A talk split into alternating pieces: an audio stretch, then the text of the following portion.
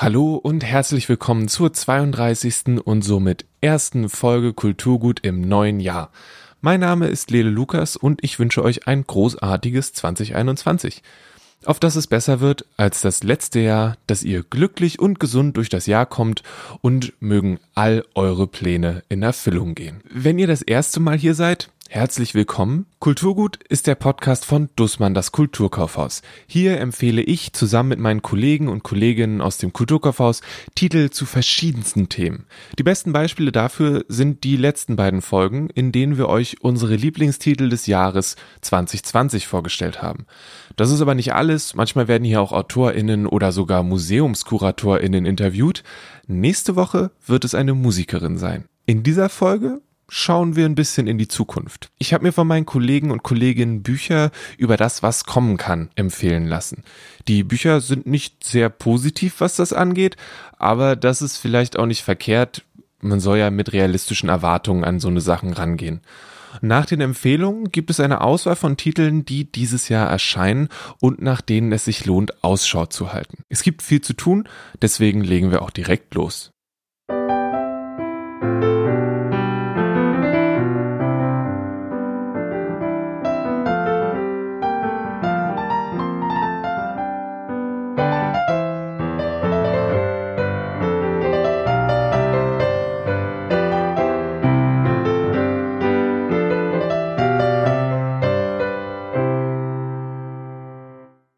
Isabel aus dem English Bookshop hatte Notes from an Apocalypse von Mark O'Connell mit auf den Lieblingsbücher 2020 Tisch im English Bookshop gelegt. Und daran habe ich dann gedacht, als ich überlegt habe, was in diese Folge passen würde. Ich habe das Vorgängerbuch von Mark O'Connell, To Be a Machine, sehr gerne gelesen. Da ging es um Transhumanismus, Cyborgs und das ewige Leben. Notes from an Apocalypse ist etwas anders. Es geht um Bunker, Vorbereitung auf die letzten Tage und die Kolonisierung vom Mars. Das Buch heißt Notes from an Apocalypse, ist von Mark O'Connell und es steht drauf A Personal Journey to the End of the World and Back. Und Isabel, du hast es mit auf die Balustrade für deine Lieblingsbücher 2020 gelegt. Und das ist zum einen spannend und zum anderen gucken wir jetzt in die Zukunft. Wir haben ja alle die Hoffnung, dass 2021 nicht ganz so beschissen wird wie 2020. Wie informiert denn dieses Buch deine, deinen Ausblick auf das, was noch kommt? Also, ähm, als, vielleicht als kleiner Präambel. Ich schreibe meine Masterarbeit über Zukunftswissenschaften. Daher bin ich allgemein sehr tief in dem Thema drin und allgemein was Zukunft, wie Zukunft sich geändert hat im 20. und 21. Jahrhundert. Dass Zukunft früher, was heißt früher, aber so ab dem 18. Jahrhundert ein sehr positives Konzept wurde. Zukunftsoptimismus. Marx hatte auch einen sehr optimistischen für seine Verhältnisse Ausblick auf die Zukunft. Aber dass gerade im 20. Jahrhundert die Zukunft an Macht verloren hat, an Autoritätsanspruch verloren hat und immer mehr, besonders im Zuge des Kalten Krieges, die Apokalypse, die Postapokalypse, die Zerstörung der Welt in den Fokus gerückt ist, besonders bei den Fiktionen, bei Büchern, Filmen und etc. Dazu kommt jetzt natürlich das Internet. Und das Internet ist auch das, was Mark O'Connell, den Autor dieses Buches, so sehr in Apokalypsenstimmung bringt, weil man an seinem, in seinen Fingerspitzen ein Gerät hält, das einen so nah an all den Apokalypsen der Welt teilnehmen lässt. Und das erfährt Mark O'Connell zu Beginn dieses Buches. Ich glaube, das sind irgendwelche Waldbrände, wer weiß wo. Ich glaube, das war gerade in Schweden. Und er hat aber gleichzeitig sein Kind auf dem Arm.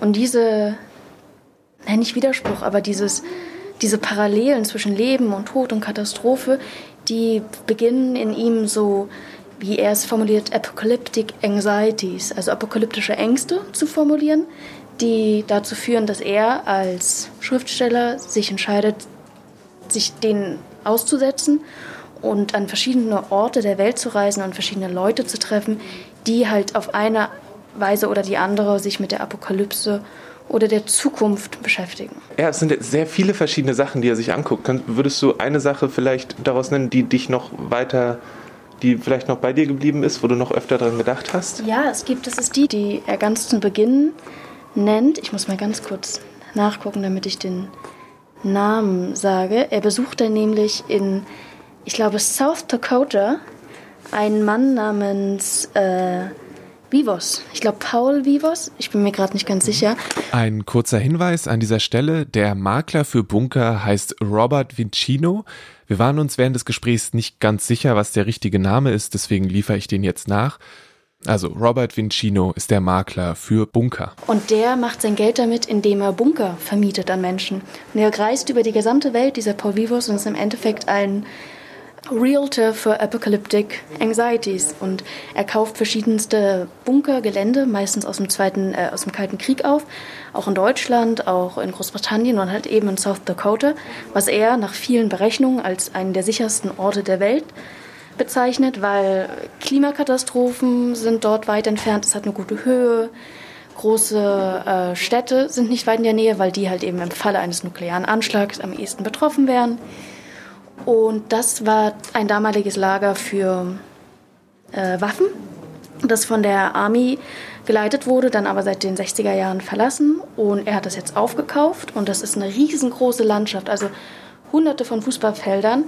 Und dort stehen immer so in verschiedenen Abständen einzelne Bunker nach oben raus und daneben grasen Kühe. Es ist auch ein sehr, wieder so ein sehr interessantes Bild von Widersprüchen, das auch das gesamte Buch sehr schön durch äh, durchschneidet. Und dieser äh, Marco Connell besucht halt diesen Mann, der extrem unsympathisch dargestellt wird und so ein typischer Macho, der dann halt diese Bunker verkauft und ihm von der Apokalypse erzählt. Und das ist ähm, auch ein sehr, das ist ein sehr schönes Bild, wie dieser irische Journalist, Feingeist schon fast, Literaturwissenschaftler, dann diesem großen amerikanischen Marketing-Realtor äh, gegenübersteht und die in dieser Landschaft wo es nichts gibt, außer diese Bunker und diese Kühe stehen und sich darüber unterhalten, wie man, ja. wie man überlebt. Ja.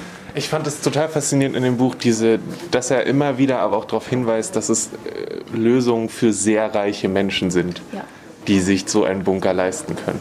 Und dass er auch bei diesem Prepper-Ding, das beschreibt er, glaube ich, auch immer das mitschwingt, dass es die große Gefahr aus der Stadt ist und dass es auch immer so ein Genau, und ich, was ich sehr interessant finde, dass er halt einerseits macht er diese Kapitalismuskritik sehr offen, andererseits versucht er diesen Mensch des Preppers näher zu bestimmen und es sind halt eben oft weiße, cis Menschen aus Nordhälfte und Nordhemisphäre unserer Welt, die einmal Geld haben, aber die andererseits halt ihre apokalyptischen Ängste ganz stark an Minderheiten orientieren und ja. halt einfach recht sind und für die Apokalypse sofort mit den äh, wilden Massen sozusagen in Verbindung stehen, was sehr bezeichnend dafür ist, wo sie sich dann hinbegeben und ja. wie sie sich abschotten wollen. Auch für Politik dann wiederum.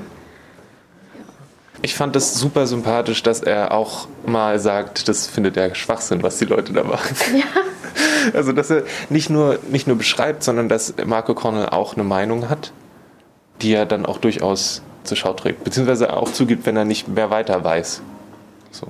Und das ja. äh, fand ich sehr, sehr cool über das Buch. Guckst du jetzt äh, positiv dann nach diesem Buch so auf die, die Zukunft so? Du bist äh, du dich sowieso selbst damit viel auseinandersetzt, bist du jetzt gerade total geprimed, genau zu sagen, wo es hingeht? Ähm, ich habe aufgrund dieses Buches ein neues Buch angefangen, das wir auch haben, äh, von David Garrett, Bunker, Building for the End of Times, der dann auch mit diesem Paul Vivos äh, genau an diesem Ort ist und genau sich diese Bunker ansieht, was sehr tolle Parallelen auch ergibt. Und dort habe ich zum ersten Mal so richtig von dieser Atomgesellschaft gehört, die immer sagt, wie weit wir vom mhm. Ende der Welt stehen. Und es wird immer, immer knapper. Und ich weiß nicht, ich finde es aber auch nicht schlimm. Ich bin. Also ich bin nicht jemand, der die, dadurch, dass ich mich so viel mit Zukunft auseinandergesetzt habe, versuche ich einfach die Zukunft als das zu nehmen, was sie ist. Ich kann nichts machen, ich kann nur versuchen zu denken und zu sehen und halt eben genau, was er in diesem Buch tut, eben versuchen zu kritisieren und Kritik an dieser Zweiklassengesellschaft, die jetzt gerade existiert, aber die jetzt schon heute in der Gegenwart für die Zukunft gebaut wird. Und mich daran zu halten und einfach bei mir zu bleiben und die Zukunft auch nicht zu sehr aufzuladen mit meinen Ängsten und Ideologien, sondern, und das ist auch das Schöne an dem Buch, finde ich, dass er am Ende dann wieder zurückkommt zu seiner Familie, zu seinem Selbst und seiner Identität. Das ist so eine sehr, es ist eine sehr schöne Reise, die er dort macht. Und am Ende hat er halt keinen positiveren Ausblick auf die Zukunft, aber er weiß, dass er sich um die Zukunft zu bewältigen, mehr auf die Gegenwart konzentrieren muss. Und das ist interessant auch bei Garrett, denn äh, Garrett schreibt auch, wenn all diese Menschen, die jetzt gerade so sehr in die Zukunft investieren, in Bunker, in all diese Dinge, wenn die ihre ganzen Fähigkeiten, ihr ganzes Geld auf, darauf konzentrieren würden, die Zukunft besser zu machen im Sinne von Klimawandel, äh, gerechtere Gesellschaften, dann gäbe es auch vielleicht weniger Apocalyptic Anxieties. Und das ist halt so ein, ja. so ein Teufelskreis.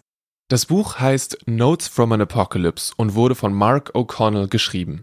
Es ist ziemlich großartig. Ich habe es auch gelesen und gerade deshalb sehr gerne mit Isabel drüber gesprochen.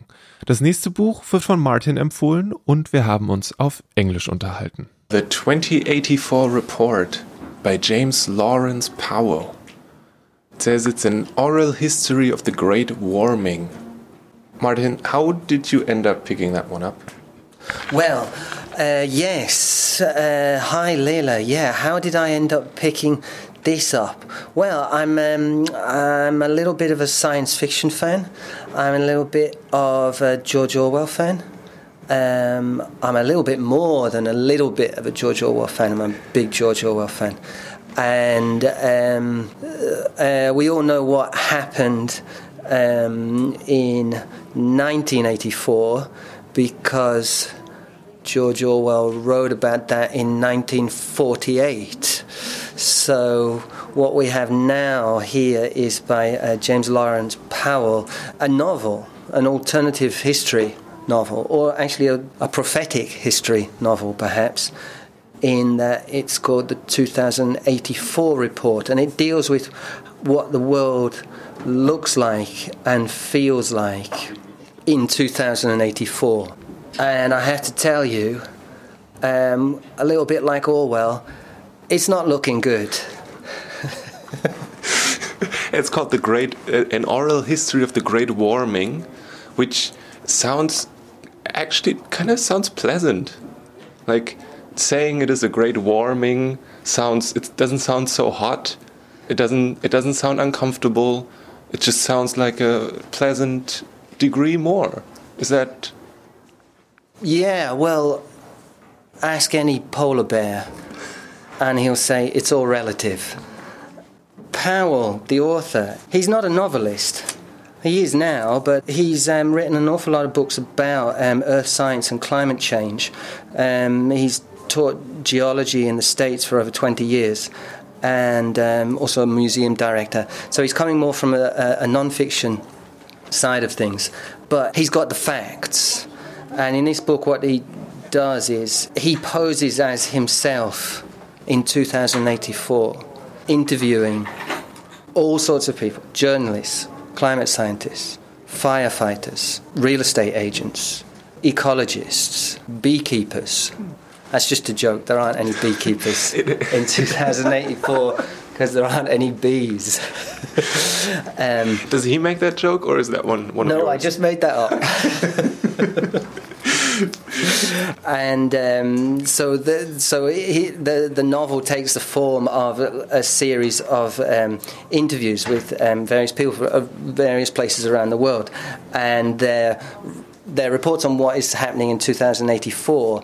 The question that comes up throughout it is why didn't the generations, our generation, the, the, the, people who were adults in 2020 and 2021 now, why didn't they do?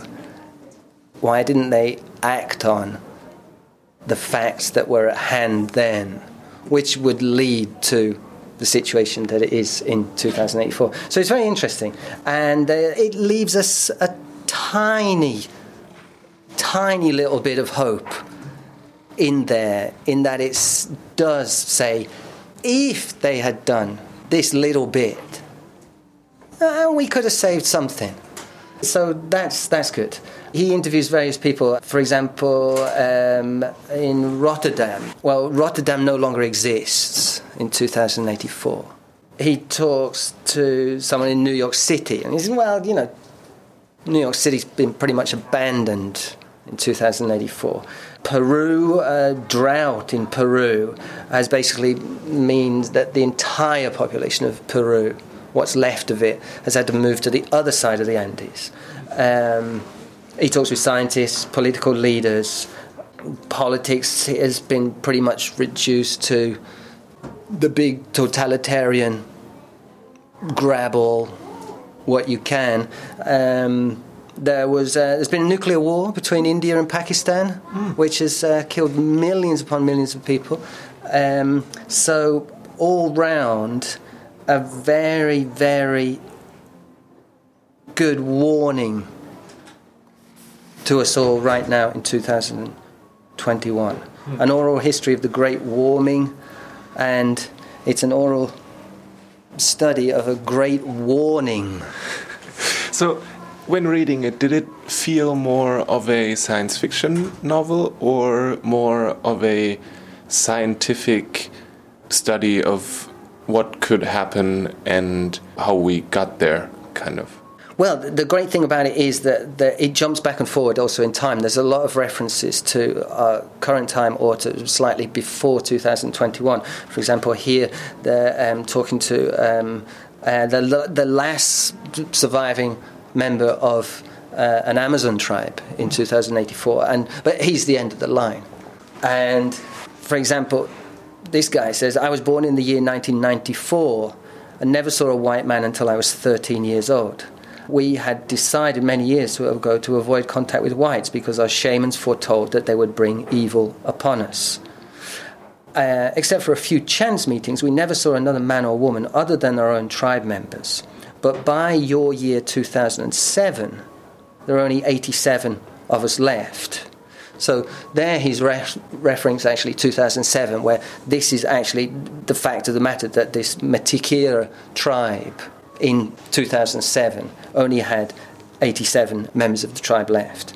And so you, you have this uh, looking back from current time and looking forward to that time and that time looking back. So it's uh, it's uh, it's it's quite dizzying, uh, not only from the shock and horror of what is to come, but also the futuristic hindsight of the shock and horror of what is actually happening now.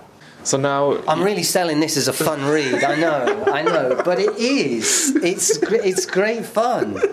It's great fun because the sign of a good writer, another great writer said, is that they, in their writing, when it works well, they put you there. And that's very hard to do, eh, certainly in future speculative fiction. And so, but you're dropped into the remains of New York City and you're gazing out over the nuclear wasteland of India and Pakistan and it's yeah, it's a it's a wild trip. Made even wilder that it's completely rooted in actual fact. So you got you got a a very well done but kind of depressing start. yeah, the... and the great thing is it, it gives great examples. Mm. There's good reasons why India and Pakistan um, engaged in a nuclear war um, because the water supplies were cut off and because w- one country needed their water rather than, and it all rooted in historical fact. And so you end up seeing, like, yes, that's the logical outcome of deteriorating climate change. Do you need um, historical knowledge to get more from it, or is it more of a, a, bonus? Like when you know, for example, beforehand about the about that tribe of uh, Amazonian natives, do you need that knowledge beforehand, or does the book give that to you and put you there and tell you everything you need to know to to really understand it? The latter, Layla. Okay. That's good. Yeah, that's good. For an interesting um, thing for the book is that reading it you don't have to do any work. But the message is you have to do a lot of work. Save the sweat for outdoors. Read it, absolutely fine. He takes care of it all. But um, what he's saying is that, um, yeah, that's not enough. It's not enough to get yourself informed. That's an absolute first basic step. The message is no, you have to change it. It's, it's in the problem climate change. it's depressing sometimes how easy it is. yeah, climate change. Do something about it. You know, it's like Greta Thun, Thunberg. Thunberg. I, am terrible at pronouncing her name. Greta. Let's call her Greta. Uh, her message is very, very simple. Stop buying stuff that you don't need. You save the planet. But this you might do. You might need, and it's recyclable paper. Ich muss noch sagen, natürlich glaube ich nicht, dass ein Grad mehr Wärme kein Problem wäre. Äh, das war ein Scherz und vielleicht kein sonderlich guter. Das nächste Buch untersucht, was Menschen brauchen, um nach dem Kollaps wieder auf die Beine zu kommen. Also nach dem Kollaps der Menschheit, nicht nach dem persönlichen Kollaps. Und vorgestellt wird es von Thorsten. Vielleicht fangen wir beim Handbuch für den Neustart der Welt an. Ich weiß noch, ja genau, dass es, es war ein quasi singulärer Moment, als dieses Buch Einzug in dein Leben gehalten hat, weil du plötzlich Konservendosen gekauft hast? Nein, so stimmt das nicht. so stimmt das nicht. Aber ich habe das erste Mal mich damit befasst und es ist interessant, wenn man sich das anguckt. Und ähm, ich habe gerade jetzt nochmal das wieder genommen in Vorbereitung auf dieses Gespräch. Und ähm, die ersten beiden Sätze sind, und das möchte ich gerne mal vorlesen, die Welt, wie wir sie kennen, existiert nicht mehr. Ein besonders virulenter Stamm des Vogelgrippevirus hat schließlich die Artenschranke durchbrochen und ist auf menschliche Wirte übergesprungen oder er wurde bei einem bioterroristischen Anschlag vorsätzlich freigesetzt. Es ist letztendlich ein Stück weit die Situation, in der wir sind, vielleicht nicht mit einem so extrem gefährlichen und tötenden Virus, aber das ist letztendlich eine Situation, wie wir sie so ähnlich haben.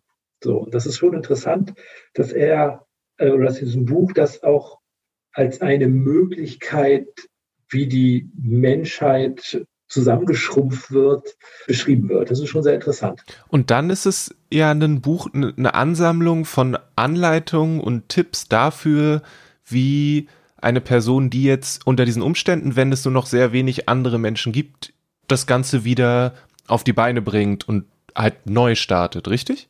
Jein. Äh, das ist aufeinander aufbauend. Relativ ausführlich wird eine Ausgangssituation geschildert. Das heißt, es wird auch gesagt, wie viele Leute braucht man überhaupt, um sozusagen äh, äh die Welt neu zu starten. Das heißt also, wenn zwei Leute da sind oder einer alleine ist, äh, dann geht es nur ums Überleben, dann kann man nichts neu starten. Und er setzt sich tatsächlich damit auseinander, wie viele Leute man braucht. Also dass zum Beispiel äh, er bei den amerikanischen Ureinwohnern geht, als die eingewandert sind nach Amerika, hat man festgestellt, da sind 50 Frauen und 50 Männer gewesen, die sich da sozusagen dann über den amerikanischen Kontinent verbreitert haben. Also das ist schon sehr interessant und er geht also davon aus, oder er beschreibt halt eine, eine Ausgangslage, es geschieht irgendwas, es werden ganz viele, es bleiben ganz wenig Menschen übrig. Und was müssen die tun, damit sozusagen der Neustart glücken kann? Und das ist sozusagen eine Entwicklung, die er beschreibt. Das heißt von sehr leicht verständlichen Sachen wie, wo kriege ich Wasser her? Wo kriege ich Feuer her? Wo kriege ich eine Unterkunft her? Für den Moment bis hin zum Ende komplexe chemische Prozesse, wenn das ist dann auch dann nicht mehr ganz interessant für mich, weil das dann sehr theoretisch ist. Wie baue ich dann Autos schon wieder oder wie geht die Technik voran? Ähm, also das ist schon eher dann nach 50 oder 100 Jahren. Aber es ist schon, der Anfang ist extrem interessant äh, zu sagen, ähm, wie stelle ich Holzkohle her? Ich weiß das nicht. Ich habe auch Chemie früh abgegeben in der Schule. Aber es sind so Sachen auch, wie desinfiziere hm. ich Wasser? Einfach nur, äh, und da wird dann gesagt, man braucht, der Mensch braucht, um nicht zu dehydrieren, drei Liter Wasser am Tag. Was macht er da?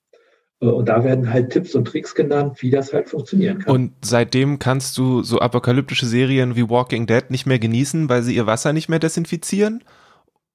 Nein, das, hat, das ist, wird schon getrennt. Es ist halt nur ein sehr gut lesbares Buch. Das liest sich, es ist wirklich ein Sachbuch aber es liest sich sehr interessant weg, weil das halt sehr angereichert ist mit vielen Themen, hat aber mit, ist halt ein realitätsnahes Buch. Und bei Walking Dead ist tatsächlich, ist es Fiktion. Ist jetzt keine Anleitung, aber es ist schon sehr konkret, dass man damit was anfangen kann. Und sehr realitätsnaher als jede Fiktion, als jedes, jeder Walking Dead Film. Also tatsächlich eine Anleitung, die du mit in die Apokalypse, also ein Buch, was du mit in die Apokalypse nehmen würdest? Auf jeden Fall. Auf jeden Fall. Wichtiger Bestandteil. Es wird dann sicherlich, wenn es das einzige Buch ist, was überlebt, äh, eine Bibel werden sozusagen für den Fortbestand. Die Bücher, von denen wir bisher gehört haben, sind eher im Bereich Sachbuch zu verorten. Auch wenn The 2084 Report Fiction ist, sind die Wurzeln des Buches ganz klar in Fakten rund um den Klimawandel zu finden. Die nächsten beiden Bücher blicken auf mehr oder weniger positive Situationen, die aber ganz klar fiktiv sind. Als erstes ist da das Licht der letzten Tage von Emily St. John Mandel. Einige kennen vielleicht die englische Variante Station 11 oder haben letztes Jahr die Besprechung von The Glass Hotel gehört, wo die Kollegin ähm, Henriette unglaublich doll von dem letzten Buch von Emily St. John Mandel geschwärmt hat. Und Station 11 ist für mich ein Buch, was in meinem Kopf als eine Geschichte von einer Shakespeare-Schauspielertruppe abgespeichert ist, die durch die Postapokalypse ziehen und Shakespeare aufführen. Und eigentlich ist es aber noch ganz viel mehr als das. Also der eine Teil sind tatsächlich diese Schauspieler. Ich fand diese Entwicklung auf diesem Flughafen, die ja eine Parallelgeschichte ist, die jetzt nicht weniger wichtig ist, die aber eine Parallelgeschichte ist, fand ich sehr interessant, wie da sozusagen die jetzt im Moment modernen technischen Kommunikationsmittel ins Museum da wandern. Das ist eine interessante Vorstellung. Äh, was ich aber auch interessant fand, war tatsächlich die ersten Seiten, wie die Welt untergeht. Dass da ja beschrieben wird, wie ein, ein Mann und sein Bruder überleben, weil sie halt das Richtige tun. Und das finde ich ist sehr plausibel und plastisch geschildert. Hat fast was Ähnliches wie bei dem Handbuch für Neustart der Welt. Da könnte man meinen, die haben abgeschrieben voneinander weil er genau das Richtige macht. Er geht einkaufen und fünf Einkaufswagen voll mit Wasser, Lebensmitteln, um, ich glaube, mehrere Monate in seiner Wohnung zu sein und diese nicht verlassen ja. zu müssen. Fand ich sehr interessant und auf dem Flughafen fand ich schon sehr beeindruckend. Auch die Unwahrscheinlichkeit, mit der man halt an den Flughafen kommt und einfach dieser, die das Glück haben, dass halt das letzte Flugzeug, was kommt, was schon, wo Infizierte drin sind, wird abseits gestellt. Und ansonsten sind die einfach alle gesund geblieben und haben mhm. Glück gehabt. Und aus, Unglück, aus glücklichen Umständen heraus kommt auch niemand dahin, um sie zu ja. retten und den Virus hinzubringen. Finde ich schon eine interessante Sache und diese Entwicklung ist schon sehr, sehr interessant. Ja, es war ein, ein sehr, sehr cooles Buch, was sich ja auch, also auch gerade in diesem Museum sehr schön und eindrucksvoll mit dem auseinandersetzt, was für uns jetzt so normal ist, was irgendwie soziale Medien angeht, ja. was generell Medien und Technik angeht und was dann davon übrig bleibt oder was eben nicht übrig ja. bleibt. Und das macht es zu einem sehr, sehr schönen und auch die restlichen Sachen sind natürlich auch großartig, aber es ist ein sehr beeindruckendes Buch, da hast du vollkommen recht. Ich fand auf der anderen Seite aber auch die, es werden ja letztendlich verschiedene Szenarien beschrieben. Auf dem Flughafen erstmal läuft es ja, da wird sich organisiert und da läuft es relativ harmonisch ab, so wie ich mich erinnere. Da werden die einzelnen Charaktere beschrieben, aber die, die einigen sich und das ist eine Gemeinschaft, die sich einerseits aufspaltet, weil einige weggehen, aber andererseits die, die da bleiben, über einen langen Zeitraum halt eine sehr, finde ich, zwar heterogen, aber ein harmonisches Zusammenleben haben. Demgegenüber ist die, diese Shakespeare-Gruppe die ja echt eher Walking Dead Sachen erlebt, wenn man die Zombies mal weglässt, aber mit diesem ähm, Widerspruch der, was das mit den Menschen macht und wie, wie gewalttätig sie werden teilweise, wie, wie äh, Prediger hochkommen, die sozusagen die Menschen verführen und von der Apokalypse reden und so weiter. Dieses Gegenseitigkeit, das fand ich sehr mhm. interessant. Und noch ein Satz auch zu dem Handbuch für den Neustart der Welt, da wird, der geht auch am Anfang darauf ein und beschreibt, welche möglichen verschiedenen Wege es geben kann. Also, dass man auch durchaus diese Apokalypse negativ sein kann, auch wenn sich das alles in Gewalt auflöst. Und das fand ich jetzt beim Licht der letzten Tage sehr interessant, dass es halt da auch zumindest eine Option beschrieben ist, dass es anders ja. sein kann. Auf diesem Flughafen. Das fand ich schon sehr interessant, dass das nicht rundweg immer negativ sein muss.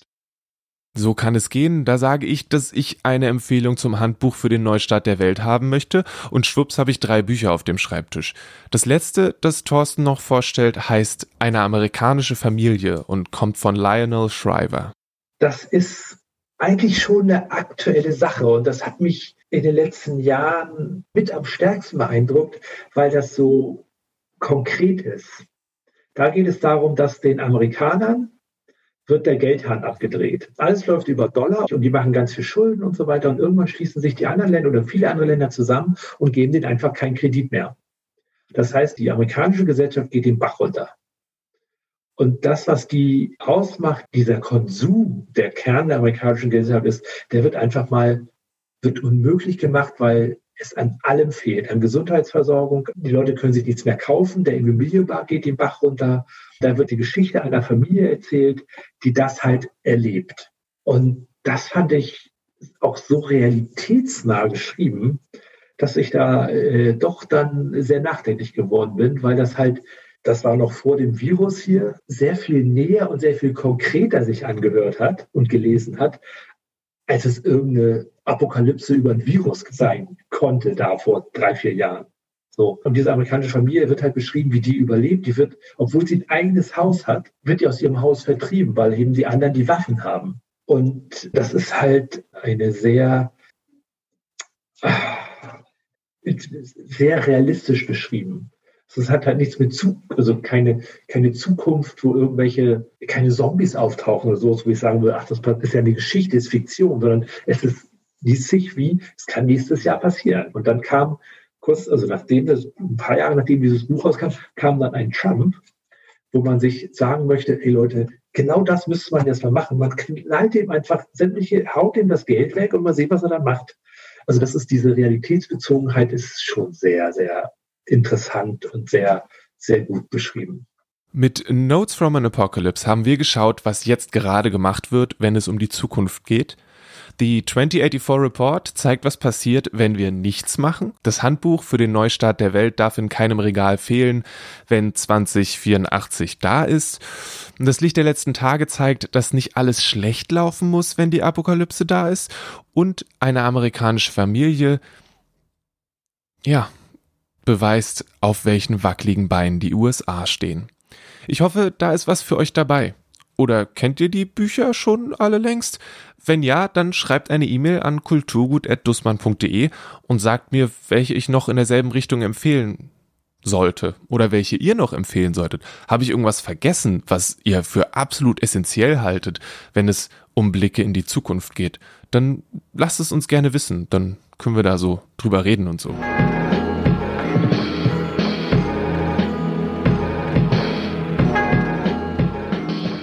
Das war die erste Hälfte der Folge.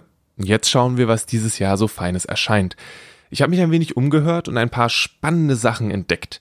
Die größten Titel für den Anfang des Jahres sind bestimmt die neuen Bücher von Haruki Murakami, von Kazuo Ishiguro und von Angie Thomas. Ende Januar erscheint der neue Erzählband Erste Person Singular von Murakami. Es geht wie gewohnt um vergangene Liebschaften, um Musik oder Baseball. An der Grenze zwischen Fiktion und Realität sollte Erste Person Singular Murakami-Fans ohne Ausnahme glücklich machen. Achtung, auf Deutsch erscheint das Buch am 21.01., auf Englisch erscheint das Buch aber erst im April. Ich weiß aus Erfahrung, weil ich ja auch viel Zeit im English Bookshop verbringe, dass viele Menschen da vorbeikommen und sagen, hey, es gibt doch einen neuen Murakami, habt ihr den schon da? Und dann müssen wir immer sagen, nee, der kommt erst in vier Monaten.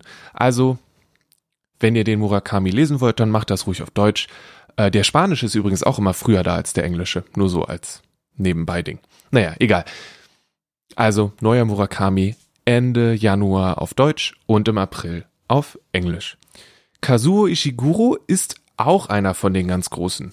Schließlich hat er 2017 den Literatur-Nobelpreis bekommen und das erste Buch seitdem heißt Clara and the Sun. Es geht um, also and the Sun, die, also um die Sonne.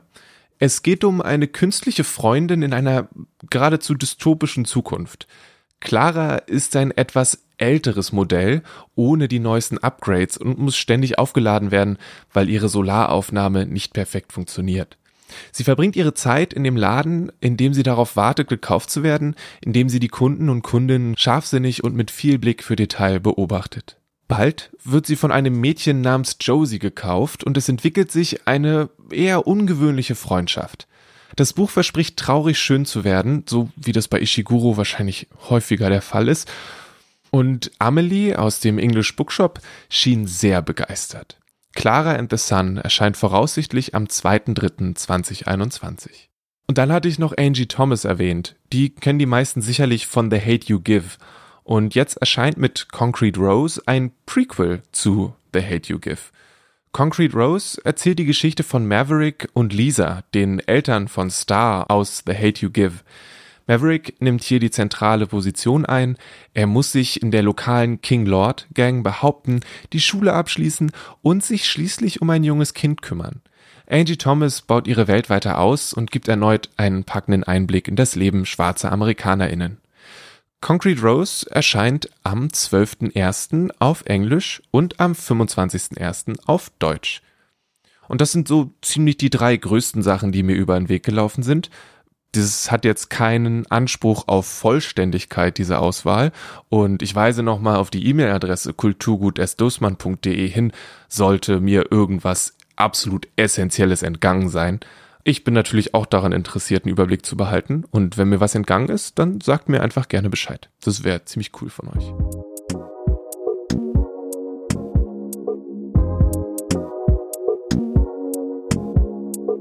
Ebenfalls im Januar erscheint Die Transition Baby von Tori Peters. Es ist ein intelligentes Debüt über drei Frauen, die sowohl transgender als auch cisgender sind, deren Leben nach einer unerwarteten Schwangerschaft erneut aufeinandertreffen und ordentlich durcheinandergewürfelt werden.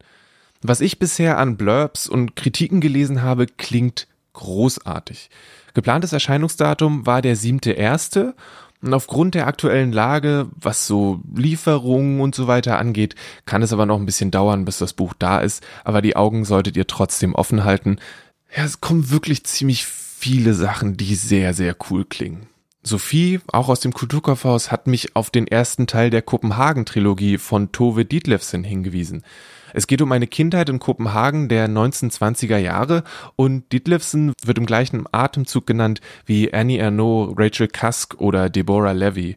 Und nur hat sie scheinbar schon 50 Jahre vor ihren Kolleginnen autofiktionale Bücher geschrieben. Ich kann wahrscheinlich jetzt schon die Tage zählen, bis Leonard vom Servicetelefon sagt, hey Lele, ich habe das Buch von Tove Ditlevsen gelesen. Hast du Lust auf eine Empfehlung? Und ich werde sagen, ja, her damit. Also, Kindheit von Tove Ditlevsen erscheint am 18.01. im Aufbauverlag. Der Januar wird damit ziemlich gut durchgeplant. Also, da sind gute Sachen dabei. Im Februar soll dann der erste Roman von Patricia Lockwood erscheinen. Es heißt No One is Talking About This und vielleicht reicht an der Stelle Sally Rooney, die das Buch geblurbt hat. Also von ihr steht da so ein kleiner Satz auf dem Buch drauf. Und die hat gesagt, I really admire and love this book. Patricia Lockwood is a completely singular talent and this is her best, funniest, weirdest and most affecting work yet. Und ich habe vor kurzem Priest Daddy gelesen. Das ist eine Art Autobiografie, die Lockwood darüber geschrieben hat, dass sie aufgrund von medizinischen Notfällen zurück zu ihren Eltern ziehen muss. Und ich habe selten so gelacht und war danach kurz wieder total ergriffen, wie in diesem Buch. Ich freue mich tatsächlich sehr auf das Buch von Patricia Lockwood, das da heißen wird No One is Talking About This. Es soll am 16.02. erscheinen und geht scheinbar um das Leben zwischen Online und Offline und das wird eine ziemlich gute Sache.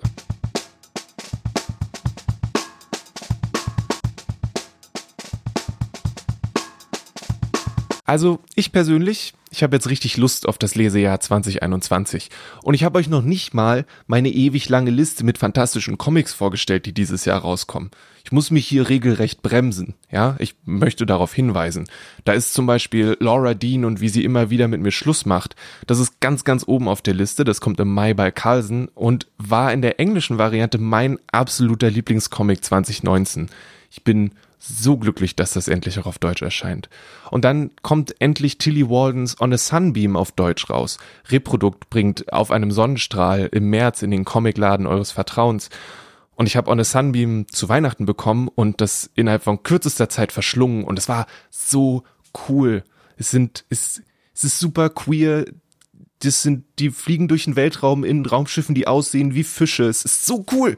Und ja, das kommt dann auch auf Deutsch. Da könnt ihr euch dann auch drüber freuen. Keine Sorge, auf meiner Liste sind noch viel mehr Sachen, aber ich mache das einfach so. Ich verteile die so übers Jahr. Und dann kommt immer mal wieder so, hey, übrigens, Tilly Waldens Comic ist raus. Und keine Sorge, ich werde euch dran erinnern. Übrigens, eine Sache, die schon rausgekommen ist, die aber so ein bisschen, habe ich das Gefühl, untergegangen ist, weil der Comic am 22.12. erschienen ist und das ist irgendwie so zwischen den Jahren, da hat niemand wirklich Energie noch für was Neues Neues, ist der neue Comic von Rutu Modan. Der heißt Tunnel und die hat vorher einen Comic geschrieben, der hieß Das Erbe und die Unterschrift von Tunnel ist eine israelische Satire und es geht um ForscherInnen und Archäologen und gleichzeitig Menschen, die aus Palästina, glaube ich, flüchten wollen und die graben einen Tunnel und die treffen sich in der Mitte und die dürfen jeweils nicht verraten, dass sie die anderen da gefunden haben, weil sie eigentlich beide nicht graben dürfen. Und es klingt wirklich großartig, sehr unterhaltsam und hat auch diese ernste Note, die so eine Sache wirklich zu was richtig Gutem macht. Und das möchte ich auch noch, da möchte ich noch kurz darauf hinweisen, damit das nicht untergeht, weil es, glaube ich, einer von den ganz großen Comics des letzten Jahres ist, der eben einfach zu einem vielleicht unpassenden Zeitpunkt erschienen ist.